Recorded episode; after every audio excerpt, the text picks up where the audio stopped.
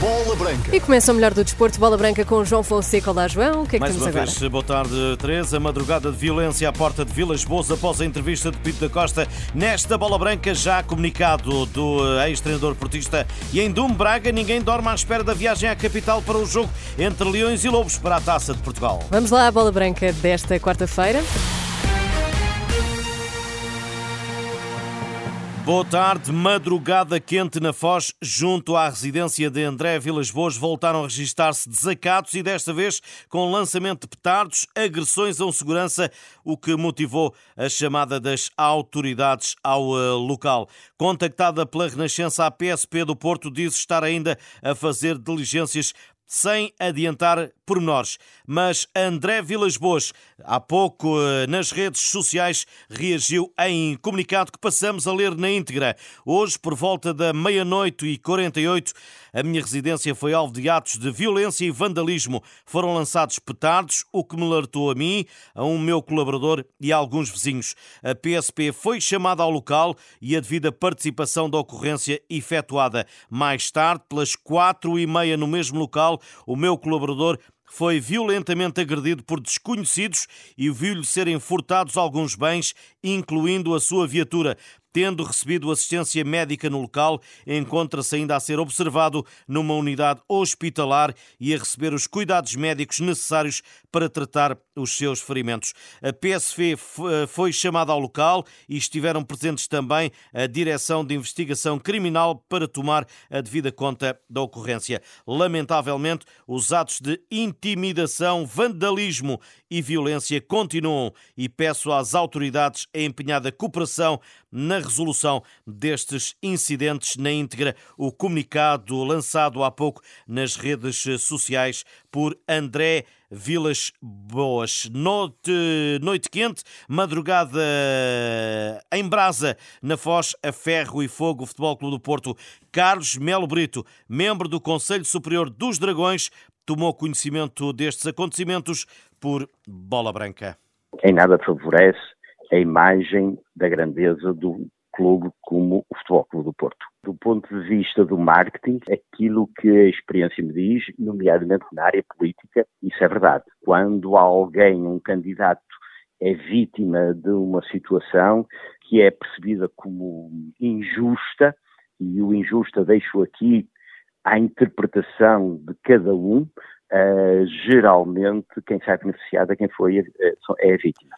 Professor de marketing na Universidade do Porto reconhece a crispação existente no clube e espera que as palavras de Pinto da Costa tenham o condão de serenar os ânimos ao invés daquilo que sucedeu esta noite. Eu espero que sim, não sei se conseguirá. É verdade que há algum uh, ambiente de crispação, há posições que estão relativamente extremadas mas independentemente daquilo que disse o Presidente Pinto da Costa, é importante que todos, todos nos unamos em torno daquilo que são os interesses do clube.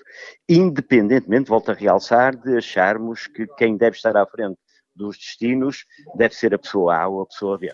Analisando alguma das passagens da entrevista de Pinto da Costa à SIC, Carlos Melo Brito concorda com a ideia defendida do presidente portista sobre a ainda não renovação de Sérgio Conceição. De alguma forma pode-se considerar isso. Temos que ver que neste momento nós estamos a falar do líder do clube, e, e, um líder tem que passar e mostrar que tem confiança naquelas pessoas que estão a servir o clube neste momento, nomeadamente o treinador.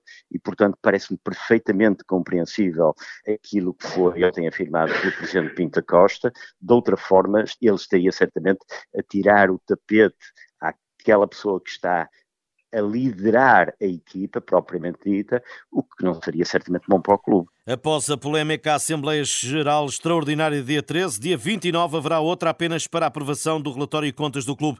O membro do Conselho Superior admite que nesta fase a reunião magna pode voltar a exacerbar ânimos. Estejamos mais ou menos alinhados com a atual direção, acho que devem ser objeto de preocupação. Creio, no entanto, do meu ponto de vista, uh, certamente que elas deverão ser aprovadas porque refletem a situação que existe.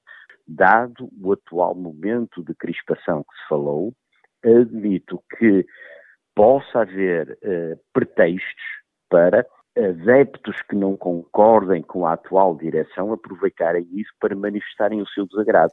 Carlos Melo Brito, membro do Conselho Superior, eleito pela lista de José Fernando Rio no Futebol Clube do Porto e nas últimas eleições. Em Dume, a azáfama é enorme, ninguém para, a ansiedade preenche os minutos de um relógio que nunca mais anda até domingo às seis da tarde em Alvalade, onde estará um entusiasta contingente de, de domienses para apoiarem a equipa desta freguesia minhota que joga a quarta eliminatória da Taça de Portugal diante do Sporting. Então está a organizar-se, o próprio clube também, eh, as, as, as claques, os apoiantes, a própria freguesia também se juntou uh, ao grupo de, de, de, moradores de fregueses que se vão aí deslocar. Nós apoiamos com, com, com um, pelo menos um autocarro uh, e a população está a juntar-se, todos juntos.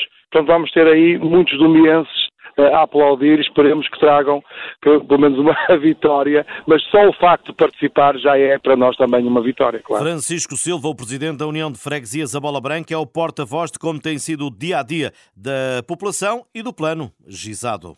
Já está tudo mais ou menos organizado, eles já fizeram uh, o itinerário, onde é que vão parar, uh, onde é que vão almoçar, a que horas é que têm que encontrar em Lisboa, como é que vão para Alvalade, e depois também como regressam, portanto está tudo já muito bem planeado.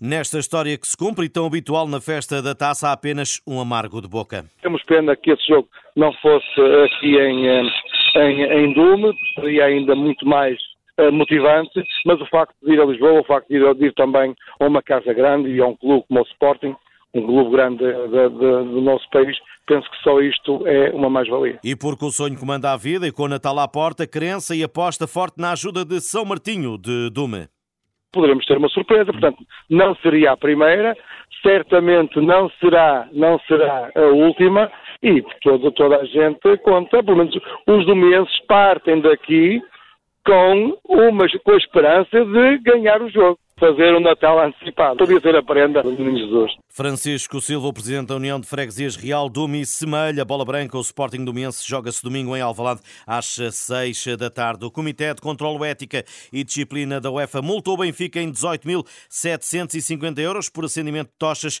e 11.250 por lançamento de objetos. As águias já tinham ficado proibidas de vender bilhetes no encontro fora de portas frente ao Inter. Estas e outras notícias em rr.pt. Boa tarde, bom almoço. Obrigada, João. Até amanhã. Até amanhã.